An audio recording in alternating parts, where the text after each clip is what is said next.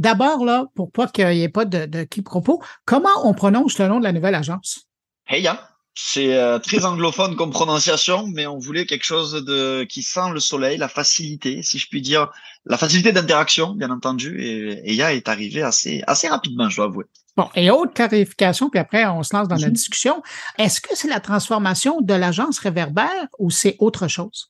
C'est totalement autre chose. C'est totalement autre chose. Bien entendu, euh, je veux dire, on va profiter des, connaissances qu'on a développées, des processus qu'on a développés avec Reverber. Mais Reverber reste une entreprise qui est spécialisée encore une fois sur la performance numérique dans les produits méta. Et IA est une agence totalement distincte, une entreprise totalement distincte qui, elle, va uniquement se spécialiser sur TikTok. Et puis, à quelque part, euh, la création de l'agence IA, ça, ça cristallise l'importance que TikTok a pris dans le paysage des communications au Québec. Totalement, totalement. Puis dans la vie également, si je puis dire, des marques et des usagers donc qui profitent de cette plateforme-là. Euh, je vais être très très transparent avec toi, hein, Bruno. Il y a plusieurs éléments hein, qui nous ont poussé à considérer vraiment ce, déploiement d'une nouvelle marque. Mais le premier, c'est les demandes des clients de Reverber. Aujourd'hui, on a le plaisir de travailler avec une cinquantaine de marques et durant le printemps donc 2022, euh, je dirais qu'il y a environ 35-40% de ces marques-là qui nous ont fait des demandes par rapport à cet écosystème. Vu que c'est quelque chose qui nous, euh, comment je pourrais dire, qui a teasé notre curiosité, pour ne pas dire autre chose, durant un petit peu le boom qu'on avait vu pendant la pandémie. On a pris la décision, ben, tout simplement, ben, Tristan et moi-même, ben, d'entrer donc en, contact avec Alexandre Turcotte, que tu mentionnais tantôt, puis euh, ben, de, de, faire un petit brain jazette qui a duré quelques semaines, quelques mois, et à partir de ça, on a réussi à avoir une vision commune, et, et voilà, le nouveau bébé est arrivé. Mais Réverbère, euh, justement, puis tu le mentionnais, vous êtes connu particulièrement pour votre savoir-faire au niveau des plateformes de méta. Donc, on pense à Facebook oui. et à Instagram, là, principalement. Quand tu regardes TikTok, d'un point oui. de vue de spécialiste de la communication, de la commercialisation, c'est quoi l'avantage de TikTok par rapport à Facebook ou Instagram aujourd'hui? Oh, il y en a, il y en a beaucoup, mais je pense pour pour pour des gens d'un certain âge entre guillemets comme nous, Bruno, euh, moi je vois TikTok à aujourd'hui 2022 comme le Instagram de 2014, 2013. Donc on est dans un écosystème où tout va très vite, où il y a des extrêmes, des extrêmement importantes pardon euh, opportunités de visibilité euh, pour les marques. Donc je pense que ce momentum là déjà autour de la plateforme qui découle de différentes choses. Hein, on l'a vu hein, pendant la pandémie, il y a énormément de Québécois qui ont découvert TikTok, qui ont commencé à utiliser la plateforme, ce qui amène le tout à quand même 1,2 milliard d'usagers à aujourd'hui. Donc il y a, je pense, un ensemble de choses qui a fait en sorte d'instaurer cette dynamique-là, qui est soutenue par des nouvelles fonctionnalités, qui est soutenue par des tendances, et qui fait en sorte qu'en fait TikTok est un écosystème qui se suffit à lui-même et qui, évolue de façon en fait exponentielle, tout simplement. Toi qui regardes les tendances un peu partout, euh, oui. Où tu dirais que se place le Québec à l'heure actuelle par rapport à son utilisation, autant au niveau des individus que des, des marques, là, euh, si on compare à l'utilisation qu'on peut en faire au Canada anglais, en Europe ou aux États-Unis? J'ai toujours du mal avec les généralités parce que je, je, je, c'est quelque chose que je n'aime pas trop. Je pense que dans un domaine aussi pointu que les médias sociaux, c'est, c'est, difficile de faire des généralités, de, de, de, dessiner des tendances, surtout quand on parle de nouvelles tendances à adopter, à intégrer parce que toutes les entreprises, puisque nous spécialisons sur les entreprises, ont des réalités, que ce soit en termes de connaissances, de budget et de temps également, qui sont très différentes. Si on essaie néanmoins de tirer un portrait de la tendance, personnellement, je trouve que euh, les freins à l'adoption de nouvelles plateformes sociales, comme on a pu le connaître à l'époque avec Facebook ou avec Instagram, sont beaucoup moins importantes sur TikTok. Euh, J'en parlais avec mon associé Tristan il n'y a pas si longtemps que ça. On voit beaucoup de marques qui font un gros effort en termes d'intensité, mais également d'originalité dans leur création de contenu. Donc, on se trouve que d'un point de vue, encore une fois, appréhension, ces dernières ont considérablement disparu et les marques veulent jouer le jeu. C'est sûr que la plateforme est un écosystème qui est extrêmement demandant, notamment de par les tendances, entre guillemets, qui ont un caractère euh, assez éphémère, mais important à suivre. Donc, c'est sûr, ça rajoute un petit peu une couche de challenge.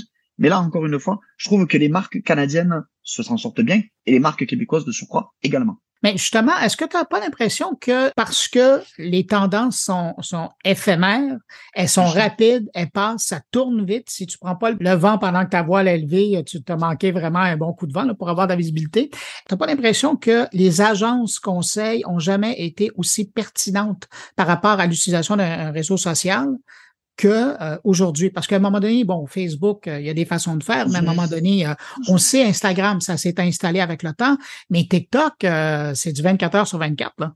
Et c'est un écosystème qui va très très vite, mais encore une fois, je sais que tu as gravité euh, relativement énormément dans ce monde-là, et je sais que tu as vu l'évolution des médias sociaux. Et le meilleur moment pour planter un arbre, Bruno, c'est pas aujourd'hui, c'était hier. Euh, on refait un petit retour sur nos échanges. Il y a 4-5 ans, on disait, est-ce que c'est pas justement le meilleur moment pour des agences de se spécialiser? Euh, Je pense que la fragmentation dont on discutait déjà il y a une demi-douzaine d'années s'est accentuée. Cette fragmentation par spécialité au niveau des plateformes, par spécialité au niveau d'expertise, je parle de la publicité, je parle du contenu, de l'influence, ou même cette fragmentation au niveau des secteurs d'activité, commerce détail, tourisme, etc., etc c'est considérablement consolidé parce qu'à aujourd'hui, maîtriser les différents paramètres qui entrent en ligne de compte dans le succès d'une marque et l'atteinte de ses objectifs dans un des écosystèmes que je mentionnais, c'est plus difficile que jamais. Et c'est une bonne chose que ce soit plus difficile que jamais parce que ça permet globalement d'avoir un élan positif qui entraîne donc une dynamique donc vers le haut pour tous les joueurs. Donc oui, c'est le bon moment, mais hier c'était encore un meilleur moment. C'est pour ça qu'on a essayé donc vraiment de structurer une vision solide euh, et comment je pourrais dire pluridisciplinaire de EA pour faire en sorte de faire prendre tout simplement le train aux marques canadiennes et québécoises. Puis il y a quelque chose dont on parle pas beaucoup, mais euh, je remarquais d'ailleurs, vous l'avez soulevé dans, dans, le communiqué quand vous avez annoncé la création de l'agence, c'est le fait qu'à l'heure actuelle, lorsqu'on s'associe avec des créateurs de contenu, pour le moment, aujourd'hui, ça coûte moins cher de s'associer avec des créateurs de contenu sur TikTok que sur les autres mhm. plateformes. Et ça, c'est un fait important euh, si on, on, enfile entre guillemets nos, nos vestons de personnes d'affaires ou d'analystes d'affaires, il faut pas oublier que les réseaux sociaux sont avant tout des micro-marchés. C'est pas plus compliqué que ça. On a une offre, on a une demande, notamment au niveau publicitaire, mais également au niveau euh, ben, tout simplement de l'influence, qui est principalement dictée qui est la conséquence de une capacité de création de contenu pour pouvoir ben, justement alimenter, si je puis dire, ce marché-là. Donc, euh, sur des plateformes qui sont naissantes, sur des plateformes qui sont dans une dynamique croissante, où il y a de la place, où il y a peu de concurrence, c'est sûr que ce soit en influence ou en publicité, ou même en organique, il y a des opportunités à saisir. En influence, comment ça se matérialise? C'est des ententes de collaboration qui sont 30 à 40% moins chères que sur des plateformes comme Instagram, comme Facebook. Je peux vous en parler parce qu'on le voit très très bien avec Reverber.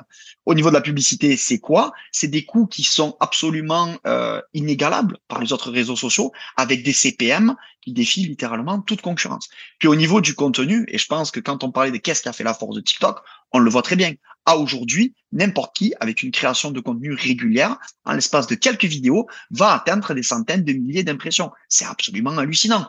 On n'a pas vu ça depuis, encore une fois, 2013, 2014, et la grande époque d'Instagram où euh, on essayait de trouver, encore une fois, hein, les meilleurs hashtags, les meilleures combinaisons, les meilleurs géotags pour aller amplifier, si je puis dire, la visibilité de nos contenus et dégager une certaine viralité. Donc le momentum, plus que jamais, est là.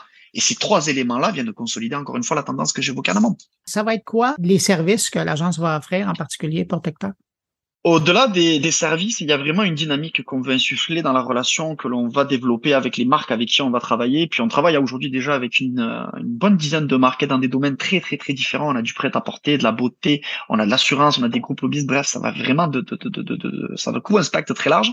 Mais ce que l'on veut développer, c'est avant tout une notion de plaisir une notion de plaisir dans la découverte de la plateforme, dans la compréhension de celle-ci. Et une fois que, euh, si je puis dire, les gens se prennent au goût, les, gens se prennent au jeu, pardon, euh, comme nous on a eu le goût de le faire, mais tout simplement qu'on développe vraiment euh, ce qui nous définit, plus Tristan et moi entre guillemets dans notre vision d'affaires, à savoir une présence, une activité qui est tangible et surtout qui est rentable. Au-delà, euh, si je puis dire, de cette vision dans notre collaboration, comment ça s'articule C'est principalement par le biais de quatre expertises. Donc vraiment de l'accompagnement pour la découverte notamment, puis ensuite trois expertises tantôt stratégiques, tantôt opérationnelles, que ce soit en publicité, en influence, puis bien entendu en contenu. Ben, Charlie Fernandez, cofondateur de EIA, mais aussi euh, PDG de l'agence Réverbère. Merci d'avoir pris le temps de répondre à mes questions. J'étais bien curieux d'entendre parler de cette nouvelle boîte qui est spécialisée sur TikTok. Puis, euh, ben, le mot Cambronne pour la suite. Merci à toi et je te souhaite une excellente fin de journée.